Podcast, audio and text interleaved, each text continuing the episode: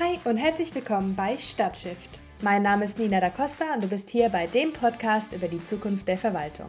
Heute habe ich Sebastian Bohmann zu Gast, den CDO von Accolence. Mit ihm spreche ich über seine Aufgaben und seinen Arbeitsalltag als Chief Digital Officer, aber vor allem reden wir über den großen Themenkomplex digitale Souveränität. Darüber, worum es dabei überhaupt geht, wieso es diese große Abhängigkeit der Kommunen von den Softwareanbietern gibt was eigentlich dieses Open Source ist, von dem immer alle reden, und wie es Kommunen zu mehr Souveränität verhelfen könnte. Außerdem berichtet Sebastian von einem neuen Innovationslabor für agile Projekte und von der Etablierung eines Digitalbeirats in Excellence. Und jetzt wünsche ich dir ganz viel Spaß mit der neuen Folge von Stadtshift. Herzlich willkommen, schön, dass du da bist. Hi, freut mich. Stell dich doch erstmal vor.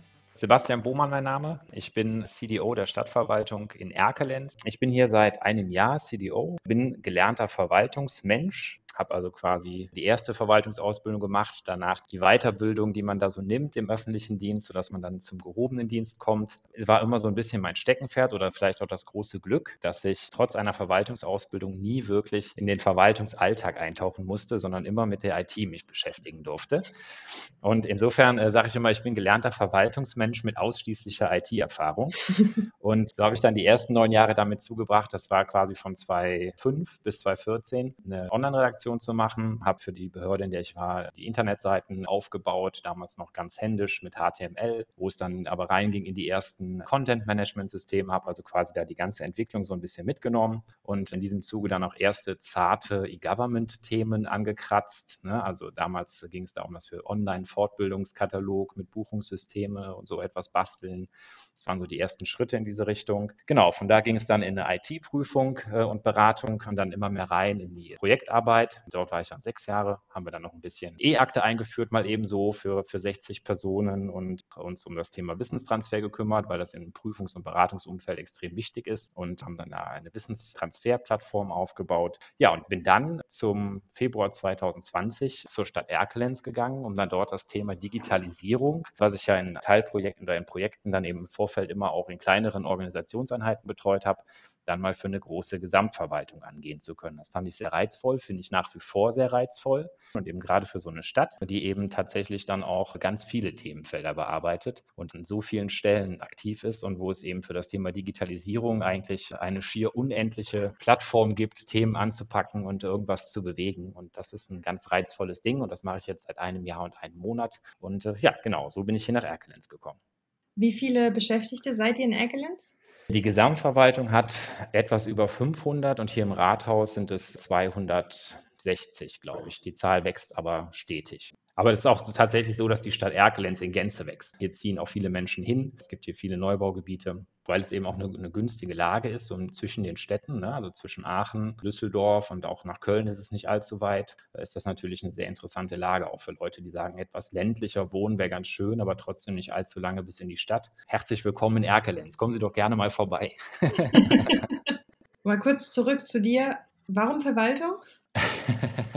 Warum Verwaltung? Ja, ich weiß es nicht. Äh, warum Verwaltung? Das ist eine gute Frage. Also äh, Verwaltung ist halt, wie ich finde, sehr interessantes Themenfeld. Du hast in der Verwaltung einfach unfassbar viele Möglichkeiten, dich ein bisschen auszutoben. Ne? Also wenn wir jetzt mal ganz zurückgehen auf die Entscheidung, warum startet man im Berufsleben in der Verwaltung, glaube ich, kann man sagen, macht man das grundsätzlich am besten immer dann, wenn man noch kein genaues Ziel hat, wo es hingehen soll. Wenn du am Ende für dich feststellst, oh Mensch, so in, in dem Thema Bauen und so, das ist was Spannendes für mich, dann äh, findest du da deine Möglichkeiten in der öffentlichen Verwaltung. Ne? Du kannst aber auch sagen IT, so wie jetzt bei mir. Ne? Ich bin ja ein Verwaltungsmensch, habe aber trotzdem für mich ganz schnell und immer schon das Thema IT gehabt und habe gesagt, das finde ich sehr spannend. Dann findest du da Themenfelder, in die du dich reinarbeiten kannst und in denen du dich dann auch wirklich austoben kannst. So, ne? Also öffentliche Verwaltung hat einfach ein sehr breites Spektrum an Möglichkeiten, in die man eintauchen kann. Ne? Deswegen ist vielleicht gerade so für Unentschlossene zu Beginn des Berufslebens ist das eine gute Alternative. Das ist eine gute Antwort. Ja. Spiel mal Wunschkonzert und stell dir die perfekte Verwaltung vor. Wie sie agiert, unter welchen Rahmenbedingungen, welche Prinzipien sie verfolgt. Wie würde das für dich persönlich aussehen? Okay, die perfekte Verwaltung, würde ich sagen, ist zunächst einmal immer in der Lage, sich selbst dauerhaft zu überprüfen, was ist nötig und was ist nicht nötig. Ne? Also so eine Verwaltung, und das ist, glaube ich, tatsächlich was, das ist kein Geheimnis, sondern es ist einfach so, die steht sich halt gelegentlich auch selbst im Weg. Ne? Und so eine perfekte Verwaltung hat keine Angst davor, das zu, zu benennen, keine Angst davor, das zu erkennen und vor allen Dingen auch keine Angst davor, äh, diese Dinge zu ändern. Eine perfekte Verwaltung hat aber auch, und das finde ich halt auch einen ziemlich elementaren Punkt, eben nicht nur so einen Selbstzweck, also arbeitet nicht nur mit sich selbst, sondern so eine perfekte öffentliche Verwaltung ist eben auch in der Lage, jederzeit auf Außeneinflüsse zu reagieren ne? und eben auch mal Meinungen von außen mit einfließen zu lassen. Wir als Verwaltung, als jetzt gerade als Stadtverwaltung, arbeiten ja für die Stadt, ne? also für die Bürgerinnen und Bürger dieser Stadt. Und so eine perfekte Verwaltung äh, macht sich eben Mühen und Gedanken darüber, äh, was könnte meine Stadt gerade wirklich brauchen. Und die die hat ein offenes Ohr in alle Richtungen. Ne? Also zu den Bürgerinnen, zu den Bürgern, zur lokalen Wirtschaft, zu der generellen gesamtpolitischen Entwicklung. Eine perfekte Verwaltung ist eben dann mit einem internen Mindset, was sagt, komm, wir können auch mal auf links und auf rechts drehen und äh, dem Einsammeln von äußeren Einflüssen äh, dann perfekt aufgestellt. Das heißt, die tatsächliche Verwaltung macht sich jetzt seit ein paar Jahren schon auf den Weg hin zu deiner perfekten Verwaltung eigentlich.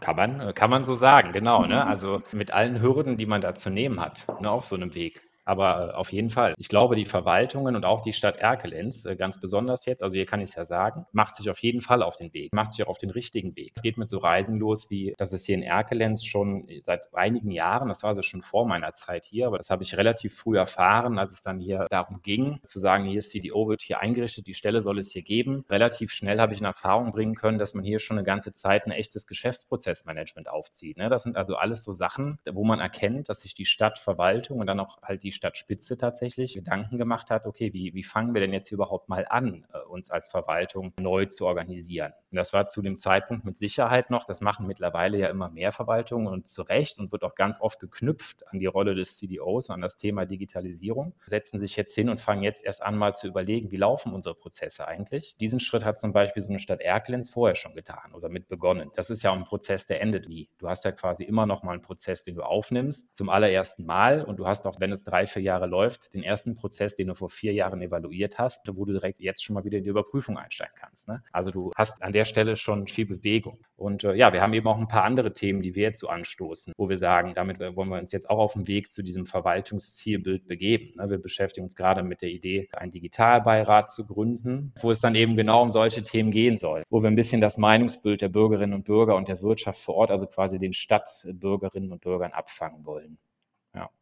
Das finde ich aber auch einen wichtigen Hinweis, dieses Transformationsthema, da herrscht bei vielen die Erwartung, okay, dann machen wir das halt jetzt einmal und dann haben wir für die nächsten 50 Jahre Ruhe damit. Ja. Aber es gibt kein Zurück und ich fürchte, das wollen die meisten nicht gerne hören. nee, vor allen Dingen muss man auch mal überlegen, was Transformation eigentlich bedeutet. Ne? Also Transformation ist nicht wie bei den Transformers, dass aus einem Auto auf einmal ein Roboter wird, sondern Transformation ist halt ein echter Prozess. Ne? Und Transformation kann halt auch dauern und ist eben auch unbequem an manchen Stellen. Ne? Weil also das das ist ja auch sowas, was man ganz generell in der Diskussion immer wieder hat, dass Leute sagen, oh, wir müssen transformieren, digitale Transformation, da schreiben uns ganz vorne hin. Aber im Vorfeld ist dann schon klar, an welchen Stellen man eigentlich transformieren will und an anderen Stellen, wo es unbequem wird, möchte man aber am liebsten erstmal nichts von der Transformation hören. Ne? Und das ist dann am Ende, steht man sich da selber im Weg. Das ist so ein bisschen auch so ein Stück weit mein Job, mit Leuten da noch drüber zu sprechen. Ist halt auch ganz viel Kommunikation. Also wenn ich Prozente verteilen würde, würde ich fast sagen, es entfallen fast 50 Prozent meines Berufs darauf, Leuten zu erklären, warum wir Sachen machen und wie wir sie machen ne, und warum wir sie so machen sollten. Und äh, ich glaube, das ist auch Transformation, dass man einfach viel Überzeugungsarbeit leisten muss. Nochmal ein Best Practice aus der Kommune rannimmt und nochmal irgendwas, was Land gezeigt hat und dann nochmal eine Erkenntnis aus dem Bund. Ich glaube, deswegen ist auch diese ganze Digitalisierung Community im öffentlichen Sektor so unfassbar stark vernetzt, weil die alle untereinander merken, dass sie sich brauchen. Ne? Also ich brauche zum Beispiel aus Ahaus ein gutes Best Practice, um das hier vor Ort irgendjemandem zeigen zu können. Ja, aber es zeigt ja auch, die Änderung in dem Prozess, in der Veränderung selbst ist ja eigentlich schon dieses, das wird nicht über Köpfe hinweg entschieden, sondern wir erklären euch, warum wir das machen. Das ist ja auch ein Ansatz, der nicht unbedingt selbstverständlich war in den letzten Jahrzehnten. Ne? Genau, absolut. Das ist absolut richtig. Du musst es den Leuten erklären, warum du Dinge machst. Mir war von Anfang an klar, dass wenn ich hier starte, dass wir dann auch viel daran arbeiten müssen, wie wir hier überhaupt intern zusammenarbeiten. Ne? Also Stichwort Kollaboration und auch Homeoffice und all solche Geschichten. Mit Corona hat es halt jetzt so, so einen Megaschub erfahren, sodass bei manchen Stellen gar nicht mehr die Zeit war, Leute sanft darauf vorzubereiten, dass sich Dinge ändern werden. Gleiche auch für die Bürgerinnen und Bürger draußen. Mit Corona fiel hier eine Mauer vor das Rathaus gefühlt. Aber eigentlich ist es besser, wenn es so ist, wie du sagst, wenn man Leute und Gesellschaft und Menschen auf so etwas eher etwas sanft vorbereitet. Dann auch eben auch mal hört, äh, wo liegen die Bedenken eigentlich mhm. ne, und die dann auch aufnimmt ne, und Leuten probiert, diese Bedenken irgendwie zu nehmen. Du hast doch gerade schon gesagt, wenn du schätzen müsstest, 50 Prozent deiner Arbeit entfallen auf das Thema Kommunikation. Wie sieht denn so ein typischer Arbeitstag von dir aus als CDO?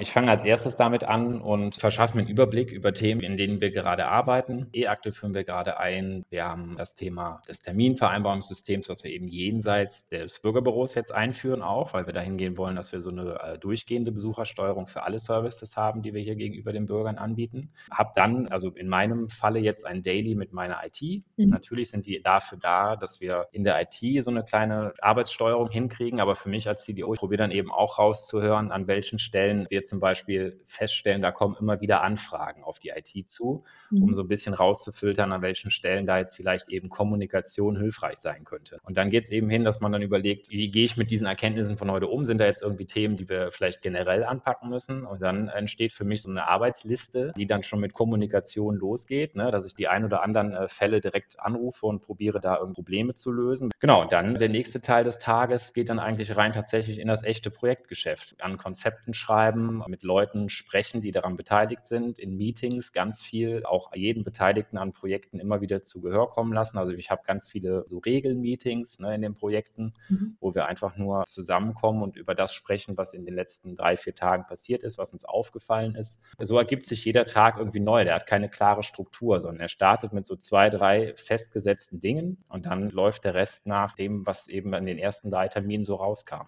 und dann quasi die Arbeit an den Großprojekten, die über einen längeren Zeitraum laufen. Als CDO bist du ja gegenüber diversesten Stellen auch in so einer, sag ich mal, Informationsbringschuld. Die Informationen sind aber nie dieselben und alle haben immer einen anderen Kontext, aber es ist trotzdem sehr wichtig, dass du sie alle mitnimmst. Sowas passiert halt auch ja nahezu täglich.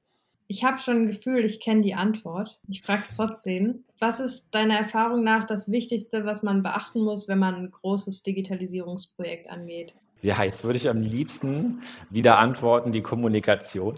Aber es gibt noch einen Punkt, der ist eben super wichtig auch. Man muss darauf achten, dass die Erwartungen derer, die daran beteiligt sind, nicht direkt den großen goldenen Schuss sehen. Und man muss ehrlich sein. Das ist das Wichtigste bei Digitalisierung, finde ich. Man muss einfach ganz ehrlich beurteilen und auch dem glauben, wenn, wenn jemand sagt, ich schätze das mal für uns ein, bis wir diesen Punkt erreichen, den Sie beschreiben, wird es für Jahre dauern. Das muss man nicht schönreden. Und dann muss man eben auch ehrlich nennen können, wo liegen liegen die Probleme auf dem Weg dahin. Man hat ein großes Ziel, man möchte was erreichen die Idee ist auch total toll, aber äh, der Impulsgeber, der sieht ja nur das große Ziel. Wir jetzt hier als Team, wir sehen ja noch viel mehr die technischen Zusammenhänge, die komplexen Sachen, die dahinter stehen und wir können halt tatsächlich sehr oft realistisch einschätzen, dass das so in der Kürze der Würze gar nicht erreichbar ist. Und das ist für mich ein ganz elementarer Punkt, weil am Ende wird dann geteufelt oder dann kommt eine Zeitplanung in Verriss, aber das hat ganz wenig damit zu tun, dass die Teams, die hart dran gearbeitet haben, da irgendwas versäumt haben, sondern das Ziel war einfach viel zu hoch gescheckt. Und da ist für mich eher so dieses iterative Vorgehen. Lieber in kleinen Schleifen sich dem Ziel nähern, als direkt im ersten Schwung den großen Wurf erwarten.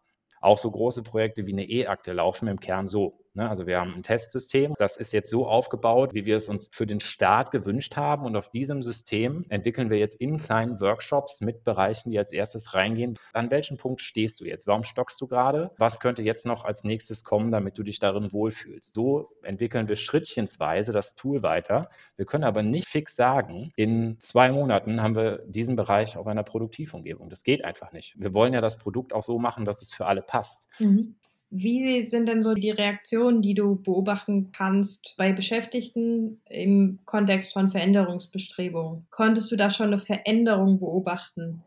Was ich feststelle, sind zum Beispiel so Sachen, wie Dinge dann schnell selbstverständlich werden. Und das ist für mich so ein Gradmesser, dass Dinge doch funktionieren. Ne? Also Stichwort jetzt Homeoffice, also so Sachen wie, wie Videocalls und so oder Teambesprechungen über, über Videocalls. Das war am Anfang, als wir mit Homeoffice hier gestartet sind, war das so ein Thema, wo alle sagen, wie soll das denn gehen? Das geht doch gar nicht. Ich sehe es ja gar nicht alle und überhaupt. Da sieht man einfach, wie das so über Routinen, einfach jetzt über das Jahr zu einer Selbstverständlichkeit geworden ist. Wenn heute jemand nicht wirklich vor Ort ist hier im Rathaus, um an einem Meeting teilzunehmen, nimmt nimmt diese Person eben von zu Hause teil. Überhaupt kein großes Thema mehr. Ne? Äh, muss man natürlich feststellen, sowas hängt auch immer ganz schwer davon ab, wie die jeweiligen Führungskräfte in solchen Teams mit diesen Themen umgehen. Wenn du Führungskräfte findest, die selber sehr skeptisch gegenüber diesem Thema sind und auch nicht bereit sind, solche Technologien und solche Änderungen mal mitzunehmen, mal auszuprobieren, dann wird das für das gesamte Team schwierig und so hat dann auch das gesamte Team die Haltung gegenüber dieser Technologie. Nun muss ich aber ehrlich sagen, habe ich hier in Airclans damit wirklich großes Glück, weil da sind überwiegend die Führungskräfte tatsächlich auch alle in diesem Mindset drin, dass sie sagen, komm, wir probieren das jetzt aus. Aber ist vielleicht auch ein Corona-Ding,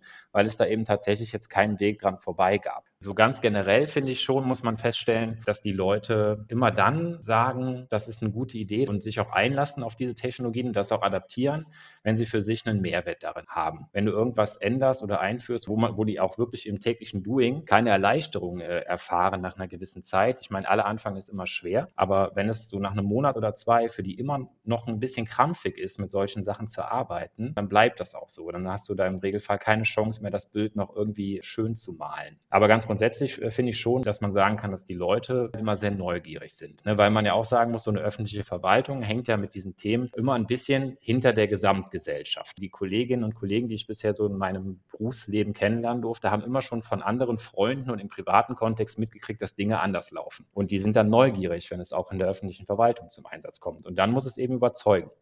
Wir wollten heute zusammen über das Thema digitale Souveränität sprechen, das ja auch gerade durch Corona in der Öffentlichkeit mehr Aufmerksamkeit mhm. bekommt.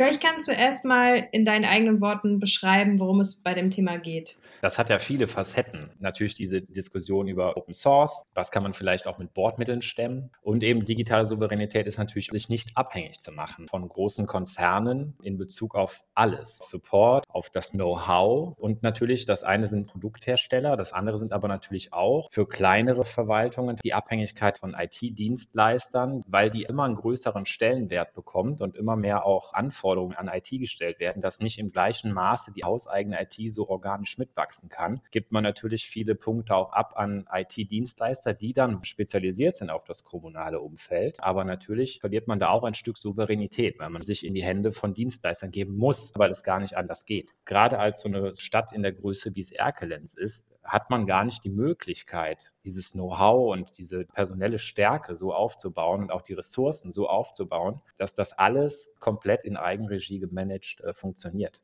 die Geschwindigkeit ist ja auch einfach enorm. Ne? Und es kommen eben auch so Sachen dazu, wenn man, wenn man Open Source Dinge beispielsweise gegenüberstellt zu den Dingen, die am Markt etabliert sind, haben ganz oft die Open Source Dinge einerseits wegen dem administrativen Aufwand, aber auch wegen der Anwenderfreundlichkeit ganz oft einen schwachen Standpunkt, ne? weil Oft muss es ja für so Stadtverwaltung oder für Städte oder Behörden schnell gehen. Da muss eine schnelle Lösung her. Und da stehen die Großen natürlich immer schon. Aber wünschenswert wäre es, wenn man das Ganze selber in der Hand hätte. Nur leider ist das ganz oft, wenn man Probleme lösen soll und man sich nach IT-Lösungen umschaut, kommt man oft an diesen Großen nicht vorbei. Und das ist eine bedrohliche Lage, weil je kleiner so eine Verwaltung und je kleiner so eine Behörde, umso schwieriger ist es, sich da selbst zu helfen. Deswegen finde ich so diese gesamte Debatte über digitale Souveränität so spannend. Das ist in etwa so, wie damals auch diese ganzen Online-Zugangs- und E-Government-Bewegungen reinschwapperten. Die kamen über Bund und Land, das sind alles große Behörden, die konnten das alle ne, irgendwie für sich so managen und das schwapperte dann da so rein in die kleineren Behörden. Ne? Und so kommt dieses Thema digitale Souveränität da jetzt rein. Wir würden uns alle wünschen, an vielen Stellen viel souveräner zu sein, aber ist auch schwierig. Ja, vor allem, wenn die sogar gesetzlich vorgeschrieben werden, sich jetzt quasi auch noch von einem E-Aktenanbieter, von einem Formularserver, von einem Bürgerportalanbieter abhängig zu machen. Genau. Du hast gerade schon das Thema Open Source angesprochen. Vielleicht kannst du für die nicht technikaffinen einmal erklären, was das eigentlich bedeutet. Also Open Source sind Anwendungen oder Verfahren, die man betreibt, bei denen der Quellcode offen ist. Ne? Also wo man als Behörde, wo man sich entscheidet, ein solches Verfahren anzuwenden, man von der Pike auf das gesamte System einmal als Code etablieren kann und dann für sich selber so einparametrieren und einstellen kann, wie man es selber braucht, aber dann eben vollumfänglich auch für dieses Produkt verantwortlich ist. Mhm. Ne, und das ist eben der ganz große Unterschied gegenüber, sage ich mal, Verfahren etablierter Hersteller, weil da kauft man sich ein Verfahren ein, das ist schon als Programm fertig. Ich vereinfache das jetzt mal ganz stark. Da drückt man auf Install Exe und zwei Stunden später hat man alles, was man braucht. Bei Open Source ist eher das Gegenteil der Fall. Also da muss der Server, da müssen die Datenbanken, das muss alles von Hand rein programmiert und parametriert werden in diese Open Source Anwendung und ist deswegen natürlich auch viel mehr administrativer Aufwand und gerade auch, sagen wir mal, etwas fehleranfälliger, vielleicht zu Beginn. Aber man muss eben dazu sagen, ein großer Vorteil von Open Source ist ganz häufig, dass dahinter eine riesige Community steht. Das heißt, im Zweifel wird einem sogar schneller geholfen, wenn man bei Open Source Probleme hat, als das der Fall sein könnte, wenn man bei etablierten Herstellern Supportanfragen stellt, weil da wird mit einer Skala gemessen. Und wenn man da der Kunde ist, der nur 250 Lizenzen abnimmt, haben die Kunden mit 500.000 Lizenzen auf jeden Fall bessere Karten. Ne? Und diese Open-Source-Verfahren, die so in der öffentlichen IT so im Gebrauch sind, sind ja auch ganz oft gefördert von Bund und Land. Und die stecken halt selber auch viel Expertise und Know-how da rein. Also theoretisch sind das gute Verfahren. Sind vor allen Dingen ja auch sehr oft eben sehr nah entwickelt an gesetzlichen Vorgaben etc. pp. Insofern würde es sich eigentlich anbieten, viel mehr in Open Source reinzugehen. Aber es ist eben in der Praxis echt schwierig. Aber das ist Open Source. Ne? Also man hat, äh, man hat eine Anwendung, wo bis zum letzten Feld alles in einer Dokumentation beschrieben steht und wo es keine Geheimnisse gibt, wie das Verfahren von innen aussieht. Mhm. Der Vorteil ist eben, wie du schon sagst, man kann das selbst weiterentwickeln, man kann das selbst betreiben, man ist komplett selbst dafür verantwortlich. Und du kannst das auch selbst weiterentwickeln und an deine Verwaltung, deine Kommune anpassen, ohne dass du jetzt nochmal irgendwie 30.000 Euro für eine kleine Funktion bezahlen musst kann auch ein Nachteil sein, wenn man zum Beispiel die Kapazitäten nicht hat, was in der Verwaltungs-IT leider oft der Fall ist, ja. weil die ausgelastet ist mit dem, was schon da ist. Genau. Und das ist ja so ein ganz großes Problem. Wenn du bei großen oder etablierten Produkten abnimmst, die sind ja so aufgebaut, dass du halt anfängst äh, zu sagen, oh ja, das ist gut. Oh, da kommen wir gut mit klar. Und dann entdecken deine User, oh, da wäre noch eine Funktion, die wäre schön. Dann fragt man die an und natürlich sind die Hersteller darauf vorbereitet. Und natürlich ruft der Vertriebler sofort bei einem an und konfrontiert einen mit dem nächsten Preis in der Lizenzstufe. Das verkennt man halt immer, wenn man einsteigt in so etablierte Verfahren. Man denkt, also dann hat man das jetzt einmal. Das ist im Regelfall nicht der Fall. Nie. Sobald man da Ideen hat, was man noch brauchen könnte, geht das alles, aber es wird irgendwann ein sehr großer Kostenfaktor tatsächlich, je nach Verfahren. Mhm. Ich wollte eigentlich noch fragen, deiner Einschätzung nach, wie digital souverän ist Erkelenz? Puh, ja, also wir haben für unsere Verfahren, wie wir sie jetzt fürs Homeoffice nutzen, zum Beispiel, ne, also die Kollaboration und sowas, setzen wir auf die großen. Da sind wir nicht souverän, weil es einfach. Ist da, muss es schnell gehen? Es ist da, muss es schenken, aber man muss ehrlich auch sagen, manchmal gibt es halt auch Fälle, das muss man vielleicht den Großen überlassen, weil das ist so ein alltägliches Feld, ne? also so Zusammenarbeiten, so das muss von der Hand gehen. Und ich glaube, das ist auch echt was, das bei Open Source halt super schwierig, dass man da eine Nutzererfahrung schafft, die wirklich sagt, ja, toll, ne? also vom ersten Moment. Das ist viel Arbeit, kann gelingen, aber es ist viel Arbeit.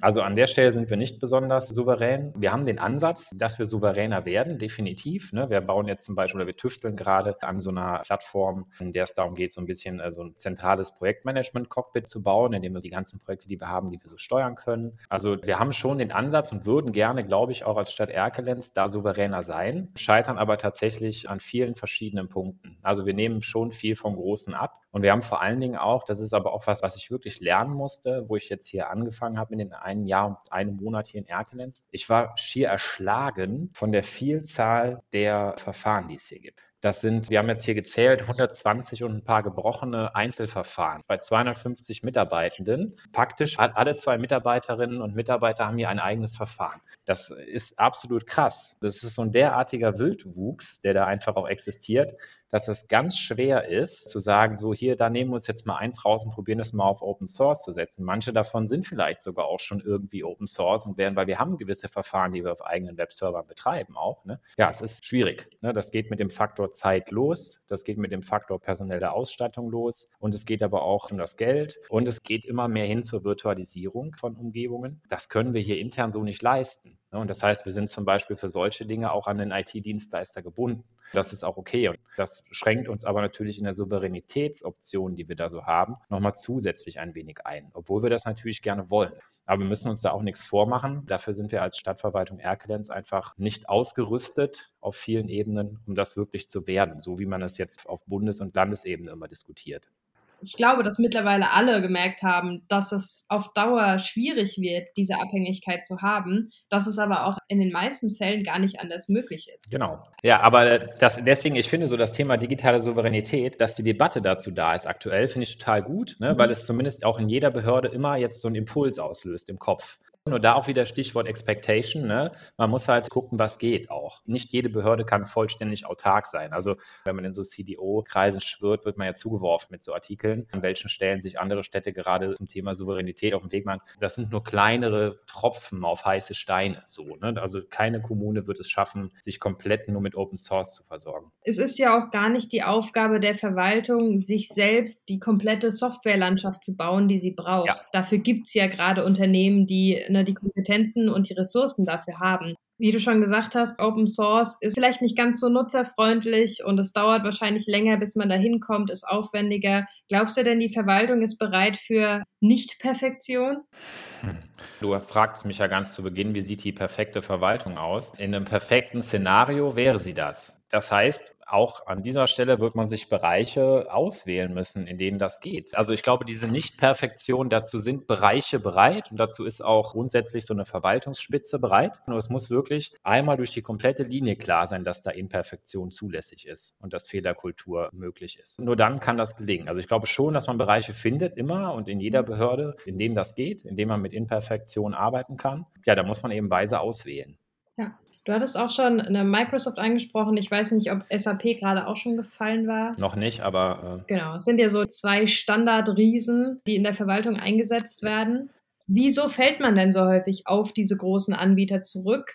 Und was ist daran so schwierig? Mhm. Also man fällt darauf zurück, weil das ist, glaube ich, ein Konstrukt aus vielen Dingen. Einmal, weil man viele Best Practices dazu hat oder man viele Fälle kennt, in denen es auch genutzt wird. Ja, auch privat ist man da ja nicht anders. Ne? Man erkundigt sich, bevor man ein Smartphone kauft, hm, was nutzt du denn da? Ne? Also man schaut sich immer ein bisschen um. Und dann muss man sagen, dass diese Firmen halt die Lösungen direkt on tap haben. Die sind super schnell etabliert eigentlich. Natürlich so eine SAP-Einführung oder so eine Umstellung des Personalmanagements Managements hin nach SAP. Das sind auch Projekte. Aber man schlägt sich in diesen Projekten halt nur noch in Anführungsstrichen um die organisatorischen und Workflow-Ebenen. Technologisch ist da eigentlich fast alles schon da. Mhm. Ich glaube, das sind die großen Vorteile, die die einfach ausspielen. Gepaart auch mit, das muss man halt auch sehen, die haben halt auch eine sehr starke Vertriebsstruktur. Die wissen, wie man kommunale Kunden ansprechen muss, damit die begeistert sind. Und weil zum Beispiel jetzt im Falle Microsoft und so, das sind halt auch Firmen, die kennt halt jeder auch aus dem privaten Kontext so. Ne? Also das sind einfach, da hat man ein Vertrauen zu der Marke. Und ne, Stichwort Risikobereitschaft, Produkte zu wählen oder Verfahren zu nutzen, die vielleicht so noch keiner kennt oder wo man auf weiter Flur erstmal der Erste ist, die es nutzt, das birgt halt auch ein gewisses Risiko und braucht eine gewisse Innovations- und Experimentierfreude. Ne? Was sind eigentlich die Voraussetzungen, die Softwarelösungen in der Verwaltung heute erfüllen müssten?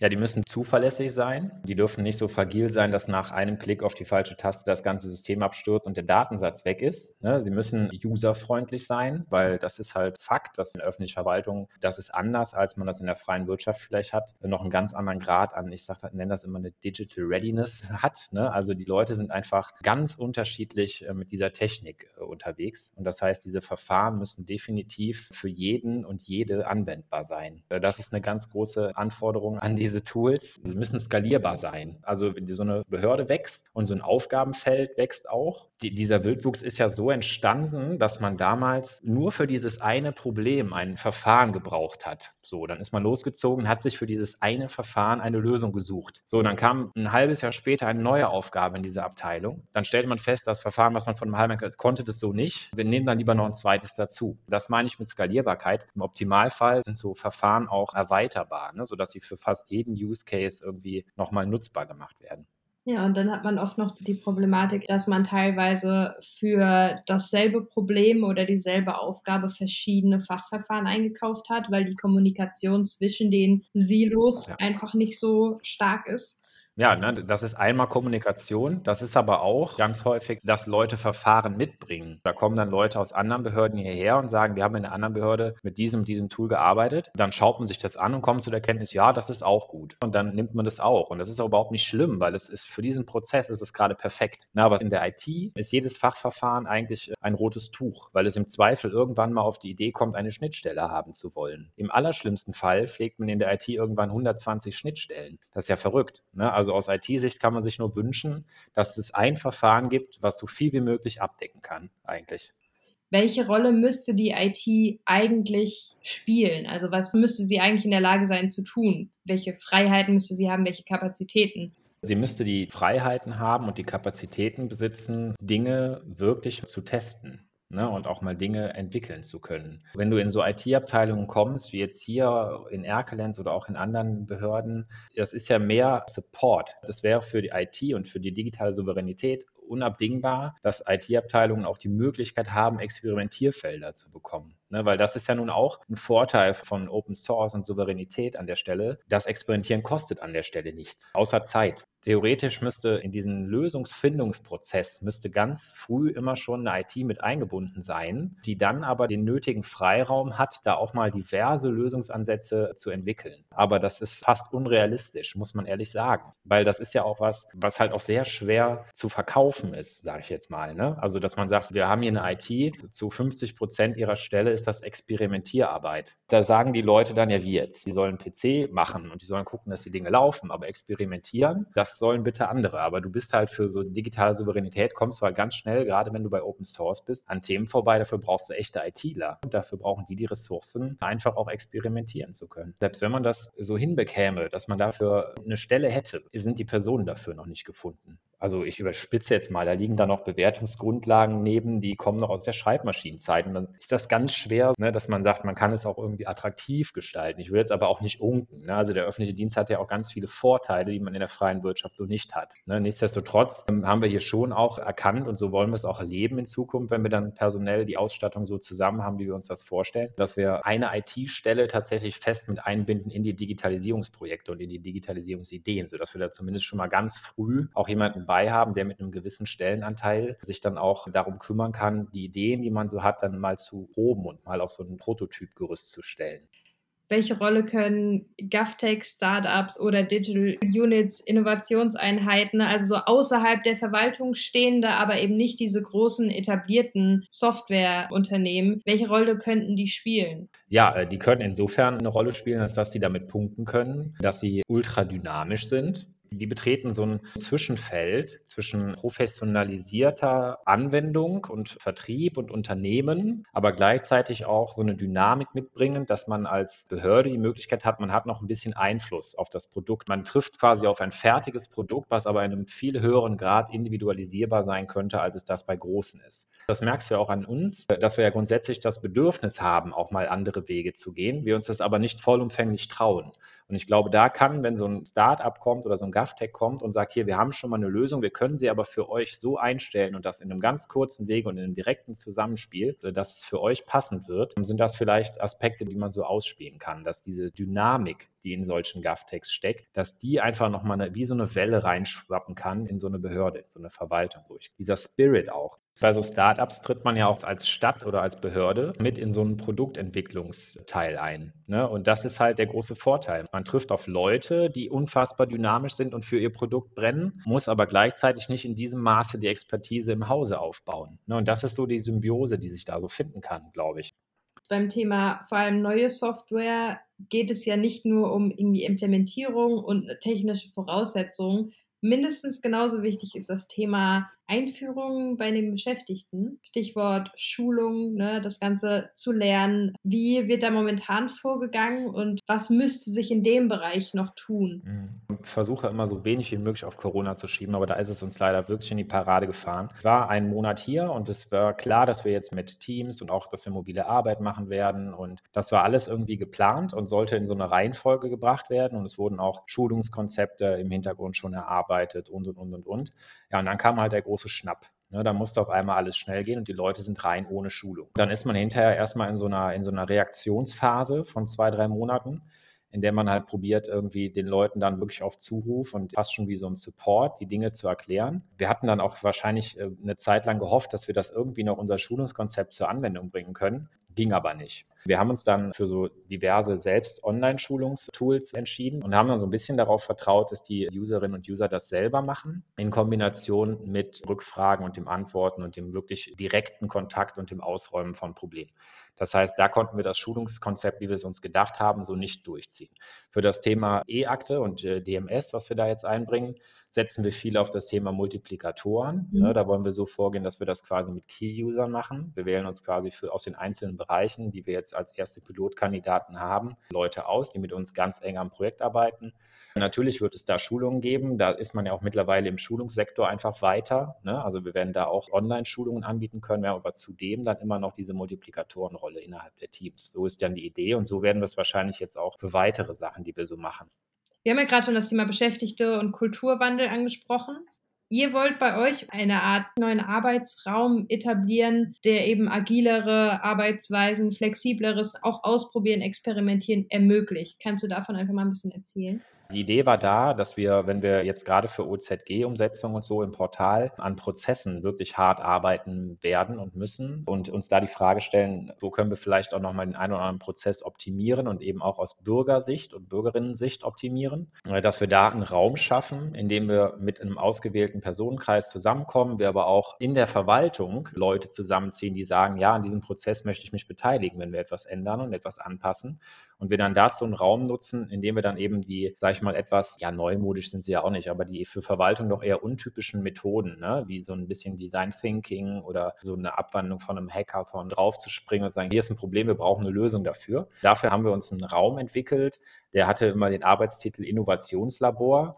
Und der ist entstanden, auch, das war uns ganz wichtig, ein bisschen außerhalb der Stadtverwaltung, aber auch nicht zu weit weg, sodass die Leute und die Abteilungen hier im Haus irgendwann, wenn sie sagen, komm, wir müssen mal ein bisschen aus der Box denken, wir gehen dahin, haben wir den quasi auf der anderen Straßenseite, ist unsere Stadtbücherei und die hat auf der Dachetage so ein, das war ein ungenutzter IT-Schulungsraum mit einer Dachterrasse mit Blick über die Stadt, also ein ganz anderes Ambiente, als es das Rathaus hier so hat. Und dann war die Idee, dass wir den von innen einmal ein bisschen umstellen, flexible Möbel dort einbauen, Tische, die verschiebbar sind, Trennwände, um kleine Separés zu gründen. Wir dort Materialien reinschaffen, um auch haptisch ein bisschen was zu basteln. Ne? Also von Zetteln und Stiften bis Kordeln und Schere und alles Mögliche und auch so ein kleine Lego. Lego ist auch eine gute Idee, genau, steht noch nicht drin, weil ich sage jetzt auch da, ich muss es nochmal machen, war wieder Corona, weil diese Meetings und diese Ideen können und konnten wir da bisher nicht groß umsetzen. Das heißt, dieser Raum steht jetzt und wird eigentlich genutzt als Raum für Besprechung, weil dort auch eine Videoboard hängt, um mal eben zwei Leute mit gebührendem Abstand auseinanderzusetzen und dann über eine Videokonferenz teilzunehmen. Mhm. Der Raum konnte also noch nicht so ganz seinem ursprünglichen Zweck zugeführt werden. Jetzt überlegen wir aber tatsächlich, weil wir natürlich nicht nicht wissen, wie lange das noch so bleiben wird, ob wir nicht mal hingehen und diese Prozesse dann irgendwie schaffen, auf ein interaktives Format umzutrimmen. Der Raum ist trotzdem da und sollte irgendwann Begegnung wieder möglich sein, gehen wir da auch hoch. Aber selbst für interne Zwecke ist er ja gerade schwierig zu gebrauchen mit mehr als zwei, drei Leuten. Passend zum Thema Innovationslabor, wir wollen Neues entwickeln. Wie sollte Arbeit in der Verwaltung aus deiner Sicht in, sagen wir, fünf Jahren aussehen? Die sollte so aussehen, dass es keine Hürden gibt. Und auch das sollte das Innovationslabor schaffen, einfach aufeinander zuzugehen und Probleme gemeinsam zu lösen. Also die Silos, die existieren, die aber auch tatsächlich gemacht sind über Organisationsaufbauten. Das muss man einfach auch so sagen. Und dass Menschen das so gelernt haben, dass das in der Form so nicht mehr existiert, wenn es darum geht, Ideen zu entwickeln. Ne, dass es später für Prozesse immer noch einen Dienstweg braucht, das ist unstrittig. Den wird es vielleicht brauchen. Ne, aber es geht um das Thema, dass man als als Behörde selber sich gestattet, dass jemand aus der Finanzbuchhaltung sagt, ich habe einen Auftrag bekommen, ich soll das und das ändern und ich greife direkt mal auf jemanden aus dem Personalbereich zu und nochmal jemand aus dem Jugendamt und wir rotten uns eben zusammen und setzen uns mal hin und malen einfach mal auf, was wir uns vorstellen. Ohne schon diese Ideenfindungsphase über Dienstwege zu schicken, weil das ist ja sowas, wo dann tatsächlich oft Ideen im Keim erstickt, ne? weil es Personen tangiert, die sagen, an dem Thema arbeite ich jetzt fünf Jahre vorm Ruhestand nicht mehr.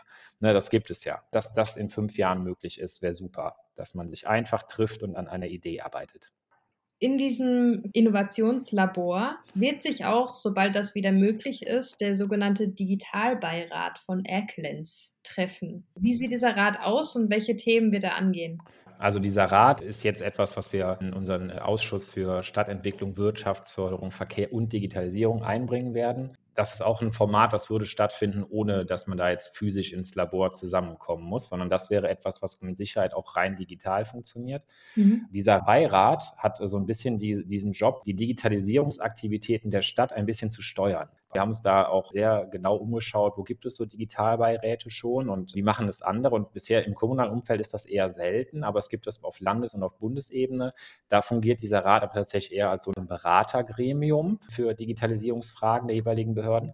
Und hier in Erklenz soll das eher tatsächlich so eine Möglichkeit sein, dass wir wirklich die Stadtgesellschaft, Stichwort Bürgerbeteiligung schwingt da auch so ein bisschen mit, aktiv teilhaben lassen, an welchen Stellen Erkelenz die nächsten digitalen Schritte geht, ne, auf dem Weg der digitalen Transformation. Transformation. So, ne? Und da geht es dann eben darum, dass wir mit diesem Beirat gemeinsam darüber sprechen, was wir als nächstes vorhaben, was auf der Agenda stünde, was wir gerne machen würden. Wir gemeinsam in den Austausch gehen, uns auch einen Input reinholen von eben den entsprechenden Interessengruppen, Bürgerschaft, Wirtschaft. Wir dann aber auch Transparenz über unser eigenes Handeln schaffen. Ne, also das ist ja dann ist die Kehrseite sozusagen, dass wir dann eben auch klar machen, schaut mal, wir als Stadt arbeiten an diesen und diesen Themen. Wenn wir später in die konkrete Umsetzungsarbeit gehen, in diesen Innovationslaboren selber, können sich da natürlich auch Ableger bilden, sodass wir merken, da sind jetzt Leute bei, die sagen, oh ja, das ist genau mein Thema. Dann haben wir natürlich auch direkt schon mal Leute, wo wir sagen können, dann ziehen wir euch mit rein und ihr entwerft jetzt mal mit den Prozess. Das ist so die Idee. Dieser Beirat soll quasi unsere Aktivitäten ein bisschen steuern und wir wollen damit spüren als Stadt, dass wir auch tatsächlich am Puls der Bedürfnisse arbeiten. Im Optimalfall fallen dann da auch Personen raus oder wir kriegen darüber Kontakte, die wir dann nutzen können, um echt an der Prozessumsetzung zu arbeiten. Mhm. Ja. Und wie setzt sich der Rat zusammen? Also kann man sich darauf bewerben oder wählt ihr die aus? Wir werden eine Bewerbungsphase machen, werden das auf, es gibt so ein äh, Erkelenz Magazin, da werden wir werben, ne, weil es geht eben in diesem Beirat, und das ist uns halt auch ganz wichtig, nicht darum, dass wir jetzt da die Digital Natives aus dem Stadtgebiet einkratzen. Deswegen werden wir das auch noch sehr konservativ eben auch in einem Printmagazin zum Beispiel bewerben, weil es eben darum geht, dass wir wirklich aus der gesamten Stadt die Interessen damit reinbringen. Wir werden so eine Bewerberphase starten, in der sich dann Bürgerinnen und Bürger bewerben können. Genau, wir werden aber im Zweifel nur eine gewisse Zahl an Menschen davon auswählen können. Dieser Beirat hat eine Laufzeit von 24 Monaten, so sieht das Konzept vor, ne? und würde sich dann nochmal neu zur Wahl stellen. So ist die Idee dahinter. Wir werden aber die Personen, die sich da bewerben, natürlich trotzdem immer in so einem Pool halten und auch weiter dauerhaft informieren, weil diese Personen sind ja Personen, die ein absolutes Interesse daran haben, wie sieht Digitalisierung hier in Erkelenz aus. Und das heißt, wir werden daraus vielleicht auch nochmal so Vorträge oder Vortragsreihen entwerfen, wo wir die Leute dann übers Jahr vielleicht zwei oder dreimal einladen, nur um einfach so ein kurzes Feedback zu geben, was mhm. geht gerade in der Stadtverwaltung. Ne? Wir wollen darüber so eine kleine digitale Community hier in der Stadt erstellen. Und dieser Beirat ist quasi so ein bisschen das, was da drüber steht. Aber die Leute, die sich jetzt hier im Rahmen dieser Bewerbungsprozesse Interesse bekunden, die sollen auf keinen Fall unberücksichtigt bleiben, sondern die werden in irgendeiner Weise auch am Innovations- oder im Digitalisierungsgeschehen der Stadt beteiligt werden. Mhm. Was erhofft ihr euch konkret von dieser Zusammenarbeit, von dieser direkten Zusammenarbeit mit Bürgerinnen, Bürgern, Unternehmen? Eine absolute Rückendeckung in Bezug auf die Aktivität, die man plant und die man vornimmt. Ne, weil das ist ja was, was unter Umständen passieren kann, wenn man dann äh, Themen auswählt und man hat das Gefühl, das wäre ein brennendes Thema, an dem man arbeitet, kann es ja schon mal sein, dass man irgendwann erst spät im Prozess feststellt, wir arbeiten hier komplett an dem eigentlichen Bedürfnis vorbei. Ne? Und insofern geht es darum, das halt super früh abzufangen, eine breite Rückendeckung für die eigenen Vorhaben zu haben. Und nicht, dass man da jetzt Millionen Investitionen legitimieren würde, ne? sondern es geht einfach nur darum, dass man mit den Ideen, die man hat und mit den Entwicklungen, die man antritt, tatsächlich auch in die richtige Richtung unterwegs ist und man sich quasi so mit einem auf breitem Fuß stehendes digitales Zielbild für die Stadt entwickelt. Wie viele Leute sollen das sein, die dann da teilnehmen, von der Verwaltung und von außerhalb quasi? Von der Verwaltung wird nur eine Person teilnehmen, das wird unser Bürgermeister sein oder jemand aus dem Vorstand. Und moderiert wird das Ganze dann eben vom Team Digitalisierung, schon gesagt, also meiner Wenigkeit oder einem Kollegen. Dann sitzen wir fünf zu fünf. Wirtschaft fünf Vertreter und fünf Vertreter Bürgerinnen und Bürger. So ist der Plan. Sodass wir mit elf Leuten da sitzen und wir quasi einen fairen Schnitt haben. Wir haben uns in der Analyse der anderen Beiräte auch ein bisschen umgeschaut, wie machen es denn die anderen. Land und Bund sitzen damit unter mit sehr vielen. Ich glaube, ich kriege es nicht mehr ganz auf Reihe, aber ich glaube, Bund waren super viele. Das waren, glaube ich, 24 oder 25 Menschen, die sich da treffen. Beim Land waren es irgendwie nur sechs. Wir wollten halt einfach gucken, dass wir so eine gute Menge kriegen, die auch handelbar ist in ihren Ideen, in den Art und Weisen. Weil wenn es wirklich ein sehr aktives Gremium werden sollte, dann sind zehn Menschen genug. Und damit sind wir auch bei der letzten Frage. Was ist dein Appell an Mitarbeiterinnen und Mitarbeiter der deutschen Verwaltung? Mein Appell ist, seid mutig und habt keine Angst, Dinge mal zu probieren und nach einer kurzen Zeit zu der Erkenntnis zu kommen, das war es nicht. Und lasst euch davon nicht abschütteln, weil dann ist man immer noch nicht mit der Idee falsch, sondern vielleicht nur mit der Art, wie man sie umgesetzt hat. Das ist so mein Motto, was ich allen mitgeben würde. Bitte, bitte so denken und das fest im Mindset etablieren.